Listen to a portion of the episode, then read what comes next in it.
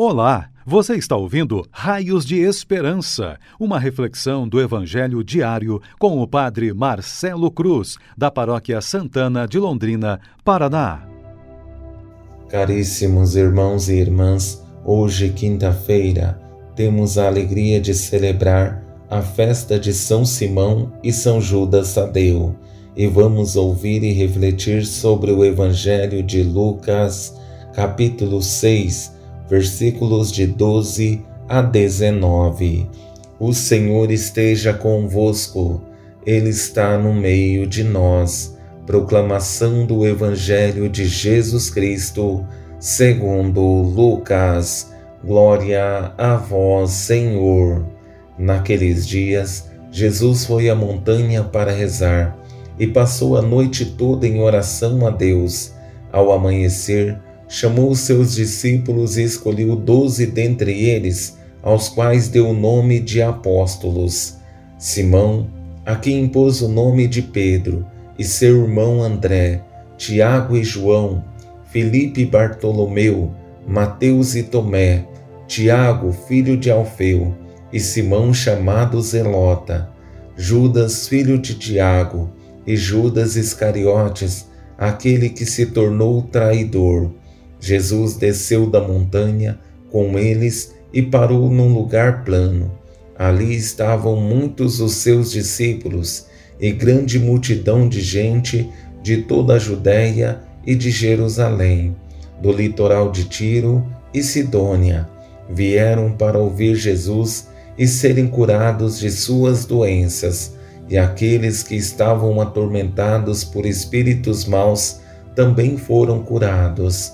A multidão toda procurava tocar em Jesus, porque uma força saía dele e curava a todos. Palavra da salvação. Glória a vós, Senhor. Caríssimos irmãos e irmãs que nos acompanham em nossas redes sociais, estamos diante de uma experiência muito forte que o Evangelho nos propõe a partir dessa festa dedicada a São Simão e São Judas Tadeu, uma forma de sermos dóceis ao projeto de Deus, mas se ele é levado a sério, se torna fonte de graça para todos nós. Por esse motivo, não podemos ser negligentes em nosso caminho, mas precisamos ser sensíveis a tudo que o Senhor espera de nós para que a sua vontade aconteça. Com esse evangelho que ouvimos, somos convidados a subir ao monte com Jesus, nos colocando em oração para que ele possa nos direcionar no caminho que ele quer traçar para nós. Sabemos que não é simples, tendo em vista que as exigências para quem quer se colocar nos caminhos de Deus é necessário que sejamos perseverantes. Para melhor entendermos o caminho que Jesus fez, vamos conduzir nossa reflexão a partir de três palavras essenciais para quem quer colocar em prática a sua fé. A primeira palavra é oração, a segunda, escolha e a terceira, atração.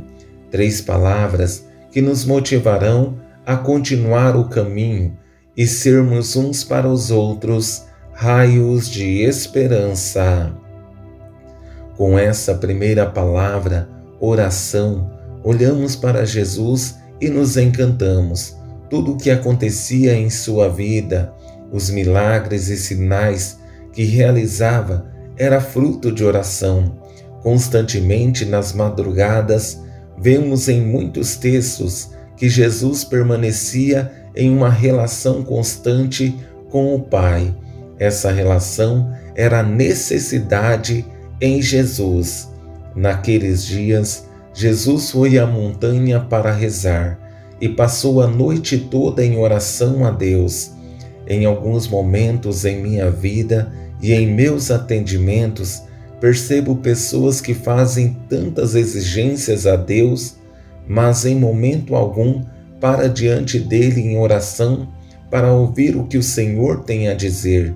Isso me causa estranheza, Por que fazer tantas exigências e em algumas oportunidades até pergunto como está a vida de oração e a resposta é a mesma: não tenho rezado ou não tenho tempo. É preciso que nos questionemos por que quero a ação de Deus na minha vida se o trato como se fosse um estranho. Não que a oração seja uma relação de troca, mas precisamos entender que Deus não precisa de nós, mas nós precisamos dele. Ele não pode fazer nada por nós sem uma abertura da nossa parte. Com essa segunda palavra, escolha, percebemos que é fruto de sua relação com o Pai. Não foi por acaso a escolha dos discípulos, mas é fruto de uma oração com o Pai. Através dessa oração, escolheu cada discípulo como acompanhamos. Ao amanhecer, chamou seus discípulos e escolheu doze dentre eles, aos quais deu o nome de apóstolos: Simão, a quem impôs o nome de Pedro, e seu irmão André, Tiago e João, Felipe e Bartolomeu, Mateus e Tomé, Tiago, filho de Alfeu, e Simão chamado Zelota, Judas, filho de Tiago, e Judas Iscariotes, aquele que se tornou traidor. É nítido que as escolhas são frutos de oração. Foi a partir daí que escolheu cada discípulo, porque não olhava o que estava diante dos olhos, mas o potencial que existia em cada um. Se queremos que nossa vida e escolhas sejam melhores, é preciso primeiro colocar Deus no centro de nossas vidas. Com isso, chegamos à palavra mais bela do Evangelho, atração. Uma atração que não é imposta, mas vivida e testemunhada. Por esse motivo, as pessoas o procuravam, porque viam nele o que nunca viram em alguma autoridade religiosa. Vieram para ouvir Jesus e serem curados de suas doenças, e aqueles que estavam atormentados por um espírito mau também foram curados. A multidão toda procurava tocar em Jesus, porque uma força saía dele e curava a todos. O que as pessoas viam e sentiam não havia explicação, mais do que falar, com suas palavras e exemplo, encarnava a vontade do Pai, devolvia a saúde, curava os enfermos, expulsava os demônios e devolvia a dignidade para as pessoas. Da mesma forma, deve ser a nossa vida. Precisamos ser pessoas que vivem a fé e têm a coragem de colocá-la em prática. Louvado seja nosso Senhor Jesus Cristo, para sempre seja louvado. O Senhor esteja convosco, Ele está no meio de nós. Abençoe-vos, Deus Todo-Poderoso, Pai, Filho e Espírito Santo. Amém.